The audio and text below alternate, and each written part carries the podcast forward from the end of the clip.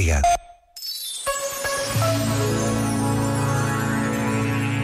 Sobre a condição de precariedade de vida, afirmou José Tolentino Mendonça, a atitude espiritual mais importante a desenvolver na vivência da condição precária talvez seja a atenção, como abertura, como disponibilidade para se deixar surpreender.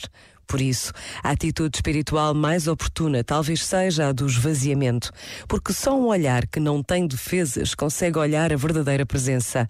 É necessária uma conversão do olhar que crie uma disponibilidade para poder praticar uma hospitalidade do real, do real mais puro, aquele que é capaz de dar o sentido do invisível.